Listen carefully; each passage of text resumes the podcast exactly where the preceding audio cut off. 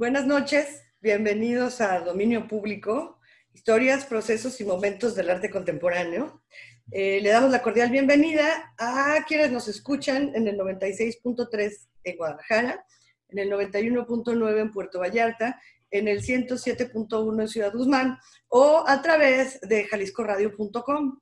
Eh, recuerden que seguimos transmitiendo desde casa, seguimos manteniendo nuestro encierro, por lo que no estamos en vivo, pero a través de todas las redes sociales de Jalisco Radio, que son Facebook, Instagram y Twitter, y de mi Twitter personal, que es eh, Ashida Mónica, nos gustaría muchísimo saber que nos acompañan, saber que nos están oyendo, saber qué es lo que opinan. Y bueno, pues nada, esta noche está aquí Norberto Miranda. Hola, ¿qué tal? Buenas noches. Que sigue acompañándome, produciendo, mezclando y entendiendo un poco a los artistas que nos han estado acompañando en estos experimentos. Desde el oído. Desde el oído. Y esta noche tenemos a un joven muy talentoso, a un querido, querido artista, querido amigo, Enrique López Llamas. Enrique, ¿cómo estás? Buenas noches. Hola, Mónica. Hola, Norberto. Qué emoción estar aquí. Soy seguidor fiel de dominio público. Eso, eso, muy bien, muy bien, está padre. Pues Enrique es eh, hidrocálido, nació en Aguascalientes, pero además has estado en varios lugares. Yo siempre pensé que eras guanajuatense porque justo en Guanajuato fue donde nos conocimos y ahora ya te trasladaste a la Ciudad de México, entonces andas ahí por todo el centro dando vueltas. Sí, es que soy de Aguascalientes, pero a los 18 años me fui a vivir a Guanajuato, a estudiar allá, a estudiarte y me quedé, creo que ocho, casi nueve años allá. Ah, Pues mucho Entonces, sí, lo suficiente para que los de Aguascalientes digan que soy de Guanajuato y los de Guanajuato sigan diciendo que soy de Aguascalientes. Bueno, pues está bien, así tienes partida doble, tienes beneficios y desventajas. Eso está bueno. Correcto. Les voy a presentar brevemente a, a Enrique. Él, como ya les dije, nació en Aguascalientes y a ti sí voy a decirlo en 1993, porque todavía se puede decir tu año de nacimiento. Lo he dicho generalmente, pero contigo es absurdo no decirlo porque es una envidia total. Él es licenciado en Artes Plásticas por la Universidad de Guanajuato y forma parte del programa educativo SOMA. Su práctica se caracteriza por la apropiación de relatos específicos de la historia, al igual que de personajes, gestos y acontecimientos bajo un carácter lúdico que ironiza y estudia desde la ficción, memoria y nostalgia la convivencia entre los individuos y las estructuras vigentes de poder que los moldean. Su trabajo ha sido presentado en distintas eh, eh, muestras colectivas en México y en Colombia, Ecuador y Estados Unidos, ya tienes bastantes exposiciones individuales, eres un, joven artista, pero ya con muchísima, ya una muy buena trayectoria. Y bueno, has sido acreedor al estímulo PECDA en Aguascalientes y actualmente es beneficiario de la beca del FONCA en jóvenes creadores en medios alternativos. Así es que... Muy buena, muy buen currículum. Es que sí, creo que es la primera vez que digo el año de nacimiento de uno Trato de evitarlo como la peste, ese tipo de datos. Pero pues es que eres un escuincle de maldición. No, ¿cuál? O sea, poquito. Ya hay gente también mucho más joven que yo haciendo cosas increíbles. Ah, bueno, sí, y más grandes y de todo, pero de igual, es una envidia. Oye, Enrique, pues qué gusto tenerte aquí. Eh, nos hemos encontrado por ahí en, diversas ocasiones. Yo me acuerdo, la primera vez que te vi, no sé si es cierto, pero creo que fue como en una, había, era un concurso algo así de la universidad en Guanajuato, que me tocó ser pero no sé si ahí ya te, ya te, ya vi lo que estabas haciendo o no como estudiante, porque creo que sí te conocí siendo estudiante tú aún, ¿no? Sí, sí, yo estaba en la universidad allá y no me acuerdo bien, pero, o sea, te habían invitado a otra cosa y eventualmente hiciste una revisión de portafolios y ahí nos conocimos. Sí, sí, es cierto. Eh, y después te invitaron otra vez como, como jurado y luego pues ya de ahí coincidíamos cada que ibas o en León o acá en la Ciudad de México? aquí vamos a tener varias cosas que platicar al respecto del trabajo de Enrique, porque él nos preparó eh, tres piezas. Además, tres piezas basadas en obras específicas, cosa que me parece muy interesante, porque justo como lo vamos a ver a través del programa, tienes obra muy compleja, ¿no? Creo que sí se puede desmenuzar bastante y, y hay como muchos temas ahí para, para, para platicar. Sí, para Además, me parece muy padre que también hablas como de, de tres ciudades diferentes, ¿no? Que eso es, es, también como interesante, ver qué es lo que pasó o por qué esas ciudades te atraen de esa manera. Entonces, ¿qué te parece, Enrique, si escuchamos de una vez la primera pieza que está sí, me parece excelente. en tu obra Fusilero y ya que la escuchemos, regresamos para platicar al respecto y que nos cuentes un poquito más de por qué fue que seleccionaste esta pieza y lo que la acompaña. Así es que... Va, excelente. Vamos y volvemos en unos minutos.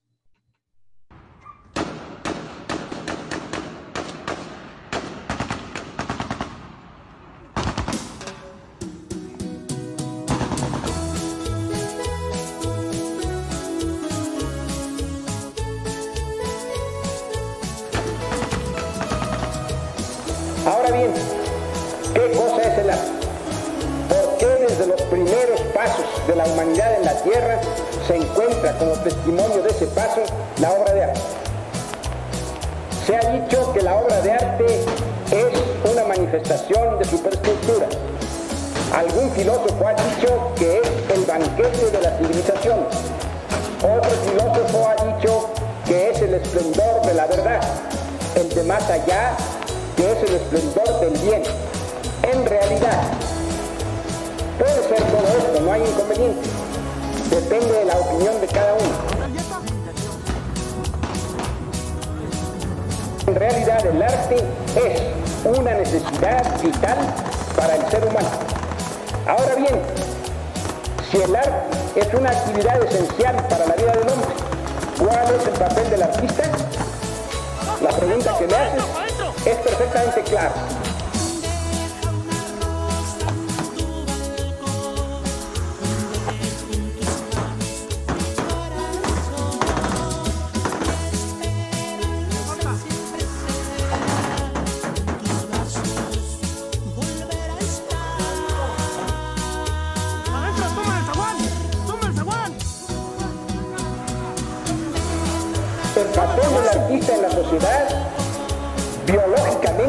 Es un papel de nutridor, de proporcionador de alimentos.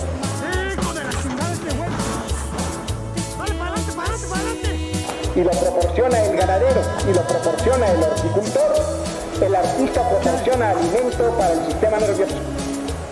En consecuencia, el artista es un humilde obrero y su humildad le da la misma grandeza, grandeza esencial que al campesino, que al floricultor, que al horticultor, que al químico, que al médico. Es un obrero esencial en el organismo social. No es un obrero de adorno.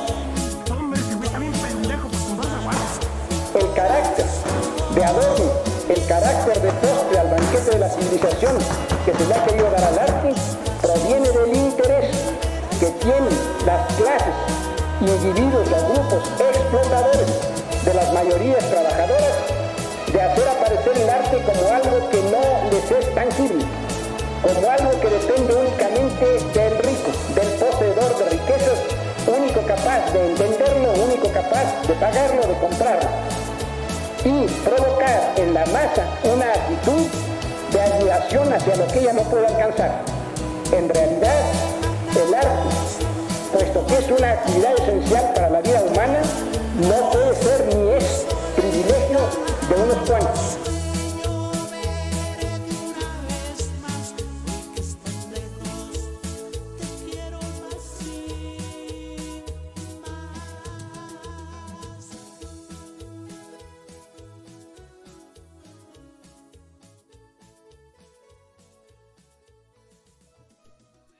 Ya regresamos y empezamos sabrosón, ¿cómo no? ¿No? Con una una bonita canción de Los Acosta. Dejé una rosa en tu balcón.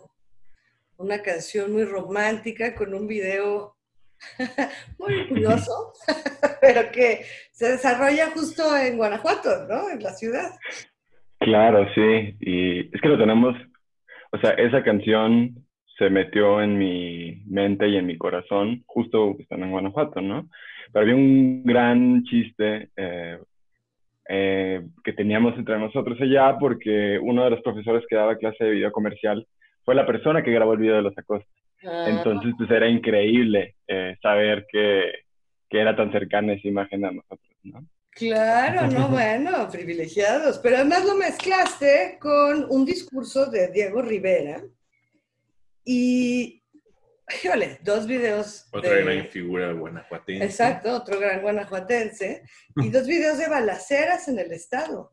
Suena un poquito una mezcladura, digamos, ¿no? Rivera hablando sobre el arte, sobre lo esencial que resulta, unos Acosta románticos felices paseando por Guanajuato, y una realidad de lo más actual, por desgracia. No, no es una novedad, pero Dios mío, ahorita como que soy todavía más de estos hechos violentos. ¿Por qué decidiste mezclar estas tres cosas? Partiendo obviamente de, la pieza Fusilero, ¿no? Una obra de tu autoría, que creo que por ahí es donde está el, el match. Sí, sí, totalmente.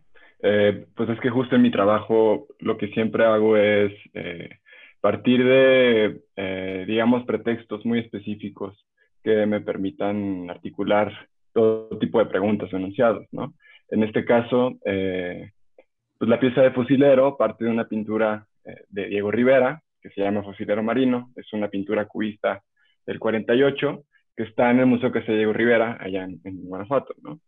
Eh, de hecho, también, como las tres piezas que vamos a revisar en el programa, más o menos tienen mucho que ver en ese sentido, porque, pues bueno, la realidad es que Guanajuato pues, se ha anunciado como esta capital cultural, eh, donde el turismo y el empuje o el crecimiento de las artes es fascinante, ¿no? Pero en realidad también, pues, está, como bien dice, está otra realidad, ¿no? Eh, la de la extrema violencia. Tanto 2019 como lo que va de este año, pues ha sido el estado más violento de México. Abarca, es casi el 15% de todos los homicidios vienen de, de, de Guanajuato. 15%. Entonces, wow. Sí, es muchísimo. Y pues la dinámica pareciera que se intenta tapar siempre el, el, sol con un dedo, ¿no? La pieza de fusilero consiste en un video en el que le disparo con un arma de fuego a la pintura de Diego Rivera.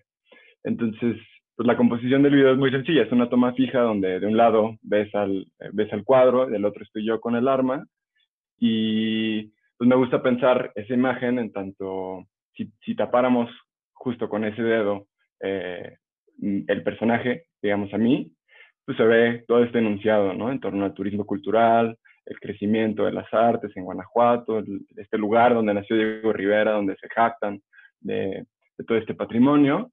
Eh, pero si en cambio tapamos la pintura de Diego Rivera, pues se hace evidente la realidad de, del país, pero también pues de este estado, ¿no? Claro, y más porque te tocó vivirlo de, en primera persona, ¿no? Es decir, uno de los videos es justamente una balacera en San Miguel Allende y hablas eh, de que estabas en residencia ahí, pues son cosas que, se vuelven ya cotidianas, ¿no? No es extraordinario o no necesitas estar en circunstancias extraordinarias para darte cuenta de, de esa doble eh, personalidad, pues, ¿no? Sí, y es curioso porque cuando recién me mudé a, a Guanajuato, mi familia se sentía muy tranquila de que yo estuviera en esa ciudad, porque pues en teoría, si hay violencia en la ciudad, por ende no hay turismo y al gobierno no le conviene que exista eso, ¿no? Entonces, en teoría, pues no debería haber. Pero justo ya para, para los, últimos años que estuve allá, eh, pues sí fue súper evidente el crecimiento de, de, la violencia, ¿no? De repente ya ocurrían cosas en el centro de la ciudad que pues antes era, eh, ni siquiera era imaginable que pudiera que pudiera pasar. Claro, claro. Además en un momento importante, es decir, estabas allá estudiando, entonces es como este, este punto de curiosidad, de salir, de compartir, de, de hacer una vida como mucho más fuera hacia afuera de, de, la casa o hacia afuera de la universidad, y pues tener esta realidad debe de haber sido duro. Pero pues ya se nos fueron los primeros 15 minutos, así es que vamos a tener que ir a nuestro primer corte, pero no se vayan porque regresamos con Enrique López Llamas para platicar todavía de muchas cosas. Así es que quédense con nosotros, que regresamos en unos minutos. Pues ya estamos de regreso en dominio público. Eh, muchas gracias por seguir con nosotros. Estoy esta noche, estamos, Norberto Miranda y yo, con Enrique López Llamas, que desde la Ciudad de México nos está platicando. Antes de irnos al corte, escuchamos una pieza eh, alrededor de, de, su obra Fusilero, donde nos, nos contabas que hacías esta referencia a esas dos facetas tan notables de Guanajuato, ¿no? Como su gran eh, atractivo turístico, patrimonio cultural, tierra de Diego Rivera, ¿no? Uno de los grandes artistas mexicanos, de la mano con, con una violencia, que ahorita en el corte nos estaba platicando Enrique justamente que algo, algo que es muy notable es que justo las intervenciones que se escuchan ahí como de las voces de estos sicarios que están disparando, son grabaciones que ellos mismos se hicieron, que es algo como una especie de reivindicación a lo mejor, o no sé cómo se pueda leer. A mí me llamó mucho la atención que suena como un videojuego. Sí. Como de, los comentarios que hacen y eso es como, como si estuvieran jugando en realidad. Pero es raro como la narrativa, ¿no? De los hechos. Sí, y hasta la misma imagen, o sea, si alguien lo busca en YouTube, eh, o sea, el, la misma imagen del video pareciera que es un videojuego. O sea, estás viendo el arma, ¿no? Frente a la cámara. O sea, una tecnología de estarse grabando en el momento en que está pasando eso, es algo escalofriante, ¿no? Sí. pues muy mal. Pero no es que nos vayamos a alejar demasiado de lo que ya nos, nos presentó Enrique, pero Vamos a escuchar una segunda pieza que, que, la desarrollaste alrededor de una obra, de una exposición, de hecho, ¿no? Porque es profeta en su, en su, tierra no es nada más una, una, obra, sino fue una exposición individual que tuviste regresando como hijo pródigo a su tierra, Aguascalientes. Sí. Y que pues fue bastante polémica por varias razones que ya platicaremos pero que me gustaría que la viéramos primero para después comentarla y platicar varias cosas que seguramente surgirán ahí alrededor de esto. Así que vamos a y ahorita volvemos. Muy buenas noches a todos y a todas. Como siempre es un placer poder generar estos encuentros.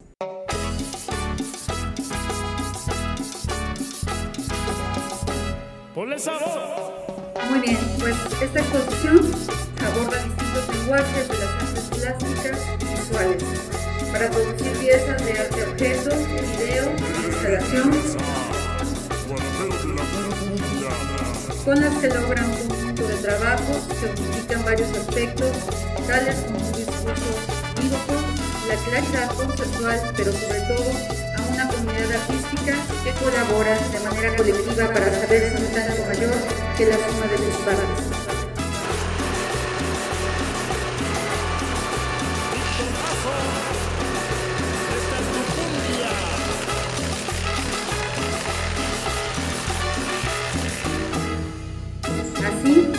En su tierra, nos habla sobre cómo pulsa esta comunidad de artistas que producen y crean en Aguascalientes. Nos habla de un corte transgeneracional que va desde trayectorias sumamente consolidadas hasta talentos emergentes como Nos habla de cómo el arte puede ser un medio para plantear los temas necesarios sin dejar el recurso estético ni la utilización de los más variados lenguajes. Nos habla de cómo tejemos comunidad artística y cómo nos comunicamos en sociedad. En ese sentido, además de felicitar y agradecer por supuesto por esta exposición y este trabajo, la gratitud y las felicidades van también para los 50 artistas que se sumaron al proyecto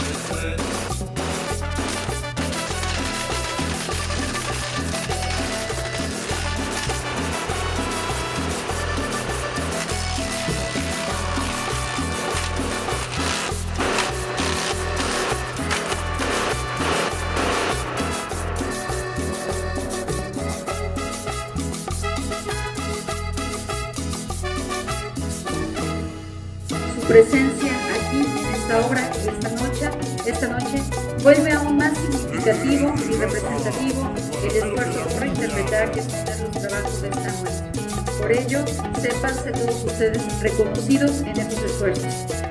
Y gracias por haber elegido exhibir su trabajo en este Centro de Artes Visuales, semillero y cantera del arte local, en el que muchos de los aquí presentes han fraguado su talento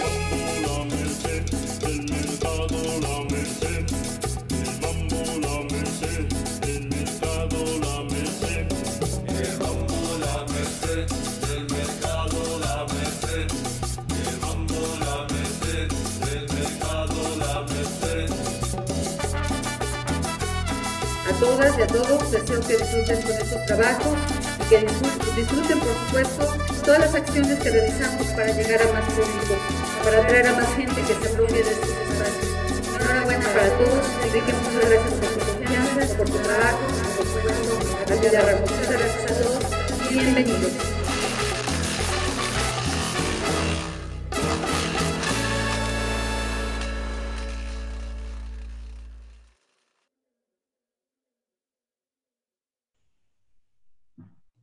Pues ya regresamos, después de este ambiente tropical, muy del mambo de la Merced, ejecutado por Neri Pedraza y los Guaraperos.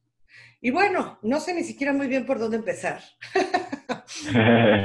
Esta sí que es una pieza absolutamente, digo, más allá del mambo que está ahí, pues todo lo demás es parte justamente de, esta exposición, ¿no? Oíamos de fondo a, la, sí, a la directora del Instituto de Cultura de Aguascalientes inaugurando oficialmente tu exposición. Que fue, ¿Fue tu primera individual ahí en Aguascalientes? No, había tenido otra un par de años antes, pero, o sea, esto fue como un caso especial justo por toda la gente que se había involucrada, ¿no? Sí, es eh, un es un proyecto. sí, pues sí, o sea, nadie es profeta en su tierra, eh, que tenía casi como subtítulo, le había puesto Historia reciente y definitiva del arte actual en Aguascalientes. Em, pues es un proyecto en el que yo me preguntaba qué tanto tenía que ver, cómo es, qué tanto tenía que ver en la psique de los artistas estas ideas como de, tradición, de trascendencia, de costumbre. Eh, y pues es que Aguascalientes, eh, digamos, tiene a estos cuatro grandes artistas que, que cobijan ¿no? su, su, patrimonio. O sea, José Guadalupe Posada, eh, Jesús Fructuoso Contreras, Saturnino Herrán y Enrique Guzmán, que aunque pues, él nació en Jalisco, eh, pues toda su vida estuvo en Aguascalientes hasta que después se, se vino al DF. Entonces, pues es, es curioso porque yo estando, digamos, con cierta distancia, viviendo en Guanajuato, aunque pues cada dos semanas, un mes, eh, siempre en contacto, pues, con, con, con, el lugar, yo he llegado a la conclusión de que estos nombres operaban pues, de una forma muy curiosa. O sea, a al sur, a la salida al sur de la ciudad hay una reproducción de la Catrina de Posada. Al norte hay una reproducción del Gallero de Saturnino Herrán, ¿no? Eh, y cada uno de estos artistas eh, pues está en acervo en un museo. En el Museo Aguascalientes está la obra de Saturnino Herrán, tiene algunos relieves de Contreras. En el arte contemporáneo está la obra de Guzmán y pues está el Museo Posada. Eh, a mi parecer, entonces, estos nombres funcionaban casi como si cada uno de ellos fuera la parte de un corral o de un marco en el que algo se encerraba, ¿no? Y lo que se encerraba es justo la producción de todos los artistas que le siguieron a ellos, ¿no? Eh, pareciera, pues no sé si un padecimiento, pero hay una confusión entre lo que es la tradición eh, eh, a lo que es la costumbre. Y, a mi parecer, pues estábamos muy condicionados por la historia a tener que replicar las fórmulas que estos artistas este, pues articularon, ¿no? Entonces en el proyecto decidí más o menos intentar aproximarme o acercarme a, a, una versión crítica de estas ideas y lo que hice fue intentar contactar a todos los artistas vivos eh, que yo pudiera conocer de Aguascalientes y que ellos mismos me refirieran a otros artistas, para invitarlos a una dinámica en la que hiciéramos un intercambio de obra, una obra suya por una mía. Pero la pieza que ellos me entregaran estaba, digamos, condicionada por la siguiente pregunta.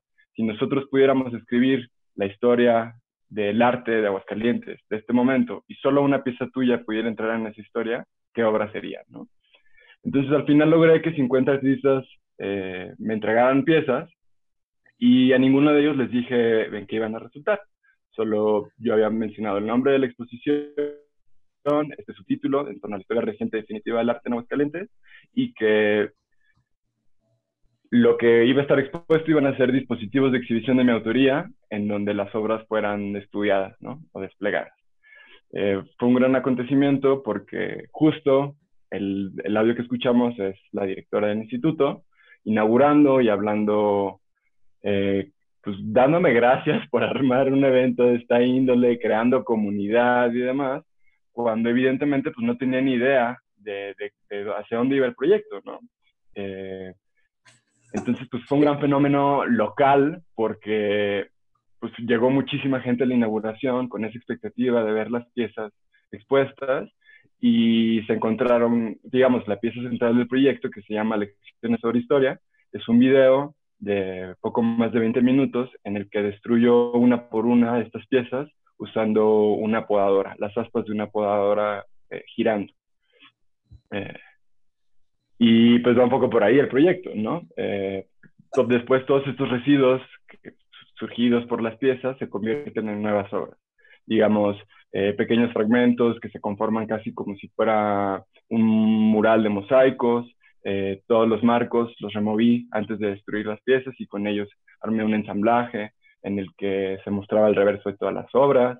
los vidrios también se convirtieron, sobre ellos grabé respuestas eh, que cada uno de estos artistas me dieron al preguntarles por qué su obra debería de trascender en la historia local, ¿no?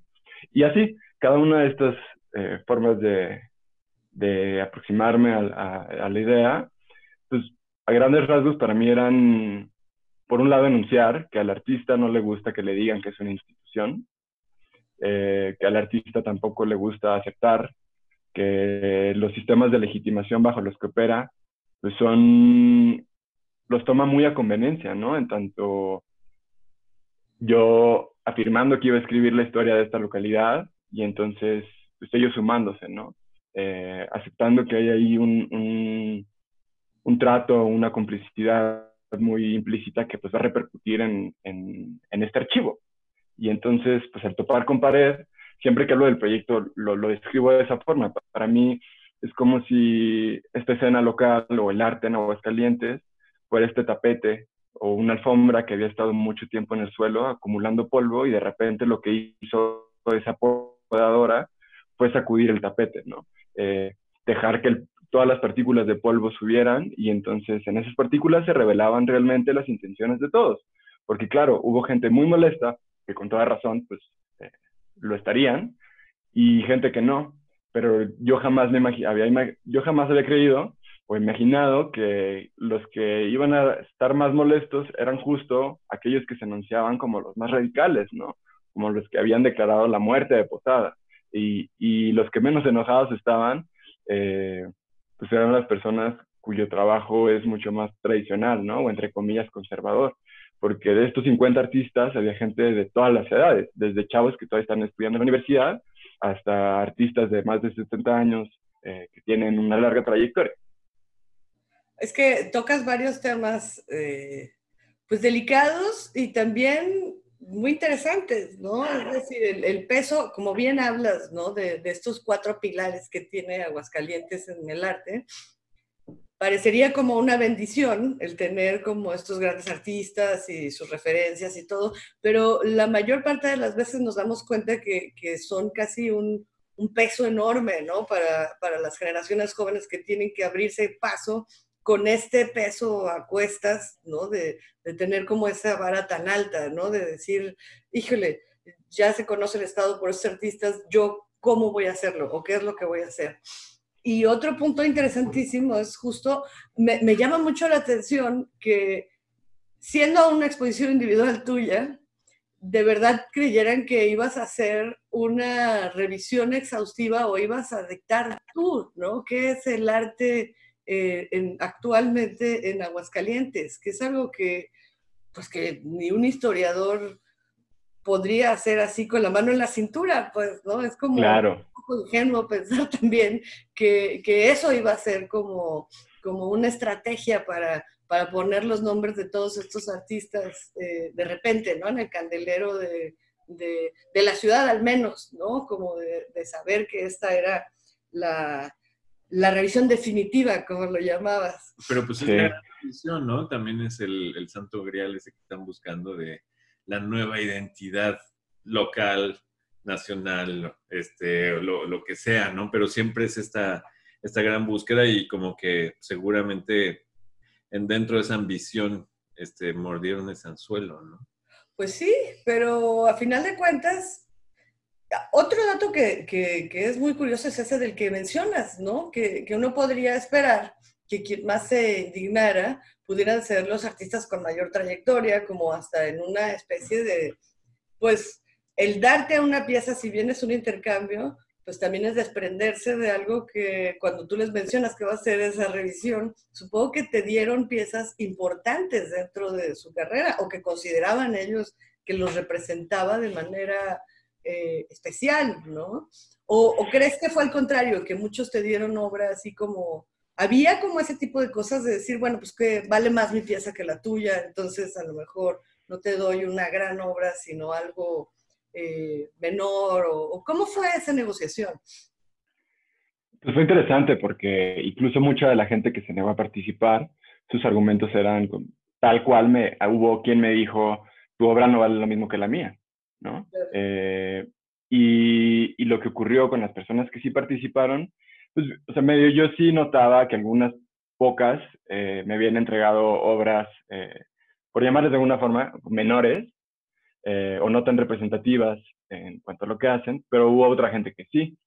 Eh, y pues es bien interesante, eh, justo regresando a esto que, me, que, que retomabas del, de este peso que se carga en torno a los nombres, porque, o sea, mi intención era señalarlo, pero también hacer muy evidente que pues yo también estaba ahí involucrado, ¿no? O sea, yo, yo me enamoré con la idea de, de ser artista por obsesionarme con la, la pintura de Enrique Guzmán. Eh, yo tal cual dije, cuando era más chico, mi idea era yo voy a ser el siguiente gran pintor de México, ¿no? Sí. Pero bueno, al final pues se me atravesó todo y, y ocurrió todo menos eso. Eh, todavía habrá tiempo para regresar a la pintura. Pero al caso es eso, que o sea, este enunciado o estas preguntas que se articulan con las distintas piezas, pues también lo que me parece que buscan, o sea, es que por un lado, pues sí, es un, es un acto de violencia, tal cual, que se está ejerciendo frente a, a esas personas y a estas obras a las que les invirtieron tiempo, dinero, esfuerzo, eh, pasión, eh, frustración, pero también yo creo que si o sea, al intentar tomar distancia y leer en qué terminan esos objetos o, o, estos ejercicios, digamos, que yo desarrollé, o dispositivos de exhibición, pues es una cosa como muy linda pensar, por ejemplo, en, en otra de las piezas que contiene estos, todos los residuos de cada una de las obras eh, contenidos en un, un, solo bastidor, ¿no? A modo de collage. Entonces, pues a mí esa imagen se me hace súper potente porque es justo eso, es, como este resumen de nuestro momento, ¿no? Eh, acotado justo por las personas que quisieron eh, participar o, o, con las que yo pude entrar en contacto, pero pues también tiene una cosa como muy potente desde ahí, el que al final esta, esta pregunta entre líneas o este morder el anzuelo de trascender en una historia eh, local, pues medio sí ocurrió, ¿no? Porque fue un fenómeno tan indignante que toda la gente eh, opinaba al respecto, ¿no? A favor, en contra, da igual, a quién le interesa. Este, pero pues es algo que, que en la memoria local eh, de aquellas personas que lo vivieron o que fueron a la exposición, pues va a estar muy presente. Entonces, de una forma u otra, pienso que esta premisa sí se cumplía, ¿no? Pero no bajo, bajo la idea de que, que todos estaban pensando. No, bueno, y además porque estás, es muy potente, no solamente el escuchar la podadora es, es, es sumamente impresionante, ¿no? El, el, sonido de, de, de, cómo se rompe todo esto. Ahí me tenías muy preocupado viendo tu video. Sí, es muy poderoso, pero también es una forma de, de desprendimiento, ¿no? Desde el primer momento en el que tú ofreces también obra, es cierto que pides que te entreguen algo a ti, pero también tú te, desprendes de obras tuyas para poder llegar a, tu objetivo. Pero tocas como fibras muy sensibles en cuanto a esta, pues, eh, el, volverse, no sé si decir sencillo o, desprendido, en el que la autoría ya, ya no les pertenece, ¿no? Es decir, sí se cumple de muchas maneras como esta expectativa de lograr un impacto muy fuerte, una exposición de la que todo el mundo habla, eh, que muchísima gente seguramente fue a la inauguración y creó un evento enorme, pero también al final de cuentas eh, la autoría acaba siendo tuya. sí, claro. Esa autoría por parte de estos 50 otros pintores, ¿no? Entonces, debe de haber sido pues no sé, supongo que podrías leerlo como una parte de colaboración, ¿no? A lo mejor hay gente que lo tomó como una forma de, participar, de colaborar, pero también debe de haber sido muy fuerte para muchos otros el sentir que quedaban completamente de lado, ¿no? Sí, porque no deja de ser un acto de imposición sobre el otro, ¿no? Eh, o sea, al final lo que el proyecto, lo que hago con este proyecto es replicar un modelo de hegemónico, de opresión, ¿no? Que asumirme como institución, ¿no? Al final decidir quién sí entra, qué no, qué fragmento sí, qué cosa no, y siempre, porque pues así va a ser, eh, mi nombre va a estar primero, ¿no? Pues entre comillas. Eh, entonces, pues sí, es una cosa de una postura compleja, ¿no? Donde también hay toca fibras que tienen que ver con lo ético, con lo moral, eh, si en realidad tiene que ver con la colaboración o es más bien un acto ventajoso, ¿no? Pero justo, pues eso se me hace súper interesante echarlo a andar, eh, a discusión. Claro, es, es, valiente, ¿no? Creo que te estabas exponiendo también a, muchas cosas y eso me parece que, que, es algo importante también, como el enfrentar todo este tipo de temas delicados, como éticos, dando la cara y diciendo, pues sí, yo lo hice, aquí estoy y venga, ¿no? Venga, las reacciones, venga eh, cualquier cosa buena y mala que pudiera surgir de todo esto. Pero claro. una vez más, ya se nos acabó este segundo bloque, entonces vamos a ir a, a, nuestro segundo corte, pero tenemos muchas cosas que platicar con Enrique, así es que no se vayan porque en unos pocos minutos estamos de regreso.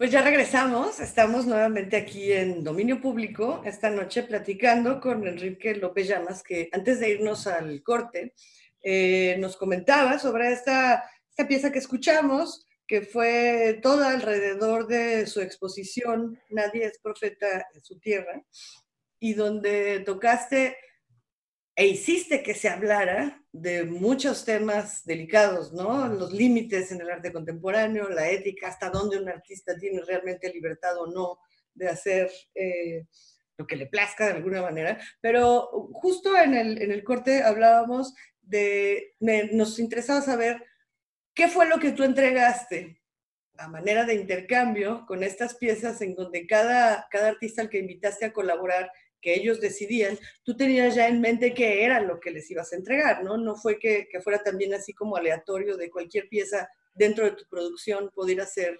este, intercambiada, sino que había algo ya completamente pensado para, hasta para dar una pista de, por dónde iba todo tu concepto, ¿no? Alrededor de la exposición.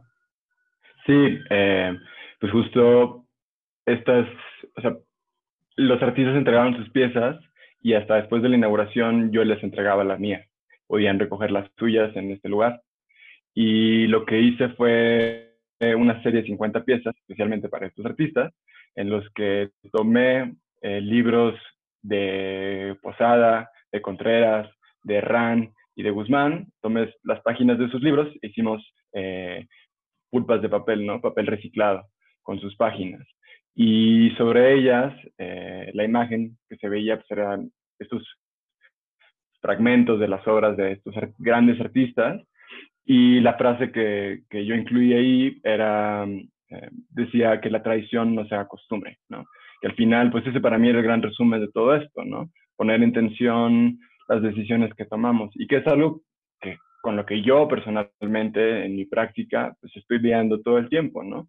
Hasta dónde las estrategias que estoy tomando al hacer arte contemporáneo, de quién vienen, eh, dónde las aprendí o cómo me fueron enseñadas, ¿no? Y, y, desde ahí, pues intentar darles vuelta, ¿no? A veces es más difícil eh, lograrlo porque uno se juega en contra, pero pues la pregunta era esa, ¿no? Este, al final, ¿para qué estamos haciendo todo esto? ¿Para trascender?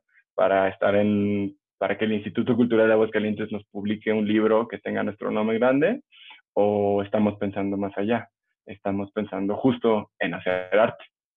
Claro. Oye, y, nos interesaba mucho saber las reacciones, porque ahora que sabemos que encima recogían la obra de intercambio después de haber asistido a la inauguración y después de haber visto qué era lo que había pasado con sus obras y cómo se habían reconvertido en, en otras obras de arte, ¿Cómo fue que lo tomaron? ¿Sí aceptaron el intercambio o se negaron rotundamente a aceptar algo? ¿Cómo fue que reaccionaron?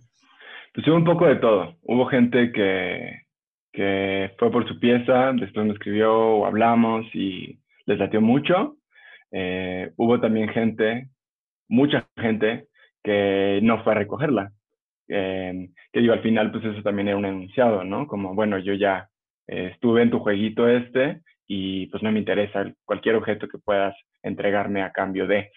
Y otro caso muy peculiar es que uno de los artistas, después me enteré, es que estaba yendo con todas aquellas personas que decidieron no recoger la pieza de mi autoría para cederles su propiedad.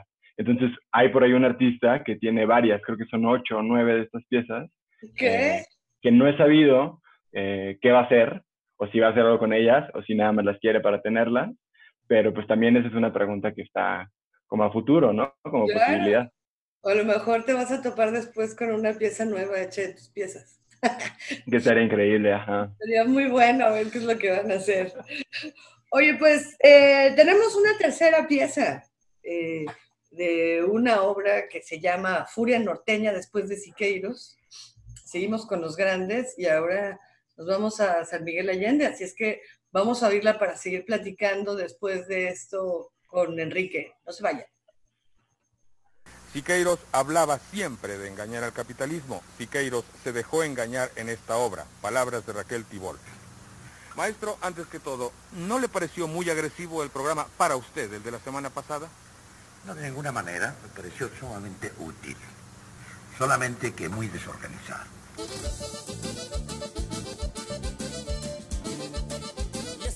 el son del Apache. Y échale con ganas mi furia norteña. Y ya llegamos, la cumbre con Se convirtió no en una crítica de Siqueiros, sino en una crítica de unos contra los otros. Y nos vamos hasta San Miguel de Allende, mija. My expenses in San Miguel are about a third of what they were in America. Y bailele, bailele, qué bonito. Mira nomás. Tema de hacer cosas sobre una cosa que es muy compleja particularmente el arte de la pintura mural. Pero de toda América Latina es el número uno, San Miguel de Allende. Y además, pero también, y además, sí, pero además, pero además, pero además, pero además, pero además, pero además. Eso te habla no solo de la infraestructura, de lo bello de una ciudad como San Miguel de Allende, sino del trato capital humano. Y en Guanajuato lo más importante que tenemos es su gente gente sabe tratar a los visitantes y pues hoy estamos aquí en esta bella ciudad que es la mejor ciudad para visitar de toda América Latina, la segunda a nivel mundial. ese acordeón, mi Beto! furia! El destino cultural de México. Aquí nació la independencia de nuestro país. Que suene bonito mi cumbre con K. Tenemos una gran historia dos ciudades patrimonio de la humanidad. Y nos vamos hasta León, Guanajuato. Y además seis pueblos mágicos. Y hasta San Miguel de Allende, compa Dani. Pero además tenemos eh, un gran aeropuerto. A friend of mine told me, yeah, you can go to Mexico and live like a king for $1,000 a month. Guanajuato ya se convierte en este destino donde casi 20 millones de personas nos visitan al año. Todo esto a pesar de la inseguridad que sigue siendo un tema pendiente. Por eso quiero, voy, yo voy a responder naturalmente a aquellas cosas que, que pueden y deben ser respondidas. No puedo responder absolutamente a todas. Respondo a aquellas que creo que tienen cierta médula. Bien. Jamás hemos recibido un alertamiento de visitantes por parte de la embajada, la embajada de Estados Unidos. My electric bill here in San Miguel is approximately $25 a month versus 250 in America. Y el saludo para mi compa Cristian Salcedo hasta el Merito Campo, Guanajuato. My water bill's $3 because I get a senior citizen discount. And where I came from, my water bill is about 35 or $40 a month. Guanajuato es un estado que siempre ha sido reconocido por su seguridad. De hecho, si te platicara, My car insurance down here is $260 a year versus about $1,200 in America. La discusión de hoy ha sido de gran utilidad, porque ha aclarado muchas cosas. Y entre otras cosas ha aclarado de una manera precisa la temática de esta obra, que es una temática revolucionaria y que es una temática revolucionaria hecha y patrocinada por un hombre de capital, que solamente pintando obras con un sentido humano y con un concepto político profundo puede realizarse una obra poderosa. You can live like a bohemian king, have a studio, plenty of art supplies, plenty of food, with a maid, with a gardener. Yeah. And I'm like, wow, that sounds interesting. You come here, it's the truth. So this is where I need to be, I guess. Ya regresamos. Después de oír esto que se menciona por ahí la palabra engaño, se mencionan muchas maravillas. Híjole, a ver, Enrique, platícanos un poco sobre Furia Norteña después de Siqueiros, en donde lo que hiciste fue mezclar la voz de, de David Alfaro Siqueiros, en donde está, pues no respondiendo, pero sí como enfrentando, ¿no? Algunas críticas que le hicieron por ahí Raquel Tibol y, José Luis Cuevas alrededor de, su creación en el Poliforum, pero lo mezclas con el gobernador de Guanajuato, haciendo gran alarde de la belleza que tiene bajo su mando, ese estado maravilloso y de San Miguel Allende especialmente, y también testimonios ¿no? de, ciudadanos norteamericanos que deciden hacer suyo ese pedazo de paraíso en el centro sí. del país. Sí, pues Pura Norteña, después de Siqueiros, eh, es un proyecto que hice estando en residencia en San Miguel Allende el verano pasado. Eh, en lo que es ahora el Centro Cultural del Nigromante, una sede de Bellas Artes en San Miguel de Allende, eh, que justo ahorita me empiezan a cuadrar los números. Creo que hace rato dije que la pieza de Rivera era del 48, pero no, esto fue lo que ocurrió en el 48, la pieza de Rivera es del 14. Este, en fin, en el 48 invitan a Siqueros a dar un taller de pintura mural en este espacio, en el Nigromante, ¿no? en un ex convento gigante. La idea era que después eh, de este curso, o sea, el resultado iba a ser un mural en torno a la vida y obra de Ignacio Allende. Sí. Y la cosa que resultó fascinante al, pensar en este acontecimiento es que todos los alumnos que, fueron parte de, de, este taller eran estadounidenses, veteranos de la Segunda Guerra Mundial, parte de un programa gringo que se llamaba Government Issue, ¿no? Eh, a los veteranos que estuvieran interesados en la cultura o en las artes, los mandaban a distintos puntos del mundo. Y al gobierno de San Miguel de Allende les pagaban 50 dólares de ese entonces, que pues era un dineral, por tener a, a, los estadounidenses allá. Y el mural quedó inconcluso porque recortaron fondos, eh, pero se sigue preservando y justo está también documentado el proceso que llevó Siqueiros con, con estos estadounidenses, que él lo incluye en, en su texto este de cómo se pinta un mural hay un chorro de fotografías. Y pues a mí me volaba la cabeza pensar que de los tres muralistas eh, más importantes, este, que era el, digamos, el más radical o el, más altanero o el más de izquierda, eh, pues era justo el que había inaugurado en San Miguel de Allende una dinámica que pues, es más que cotidiana, ¿no? Eh, después de que la UNESCO lo declarara como destino turístico del mundo, y que se, capitalizara completamente la, ciudad de San Miguel de Allende, pues hay muchísimos extranjeros que están llegando ahí a vivir, en su mayoría eh, gringos jubilados, ¿no?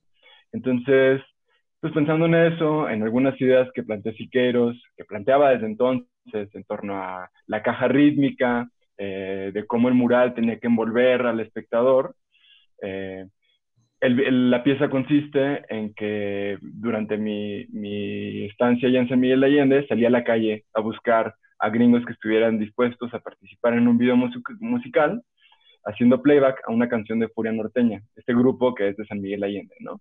Eh, y en lugar de usar instrumentos musicales, yo realicé réplicas de los únicos elementos, digamos, figurativos que sí se terminaron en este mural. Entonces el video eh, es esta canción de Furia Norteña, no la que escuchamos, eh, la que yo uso en, en, el video es Guapango el Solitario, pero pues lo que ocurre es tal cual un video donde se hace evidente que toda esta este ímpetu vasconcelista con el muralismo mexicano terminó reduciéndose pues a una cosa de, eh, digamos, dinámicas de entretenimiento cultural, ¿no? Eh, por este turismo exacerbado que existe en San Miguel de Allende. No, bueno, que ya este, al final es, es, como dominante, pues, ¿no? Digo, el, ir a San Miguel es casi eh, leer todo en inglés. Exacto. Estar como en, en, una vida en la que pues ya todos somos turistas. En el Disneyland para los jubilados. en el Disneylandia para jubilados. Pero es... Sí, pero es un entramado de cinismo. Esta pieza me pareció este, que tenía como muchos discursos cínicos este, entretejidos. Sí, es terrible escuchar el por qué conviene mucho más irse a vivir a San Miguel Allende que, pagarse una renta cualquiera o, una vida en, Estados Unidos, ¿no? Claro, ¿no? Y la entrada es, este, o sea, no necesitan una visa para estar viviendo allá, el tipo de impuestos que pagan no son los mismos, eh, entonces pues las dinámicas en la ciudad se modificaron completamente, ¿no? Las mismas tradiciones eh, se les dieron vuelta para convertir, digamos, este Disneylandia en México para estadounidenses, para extranjeros.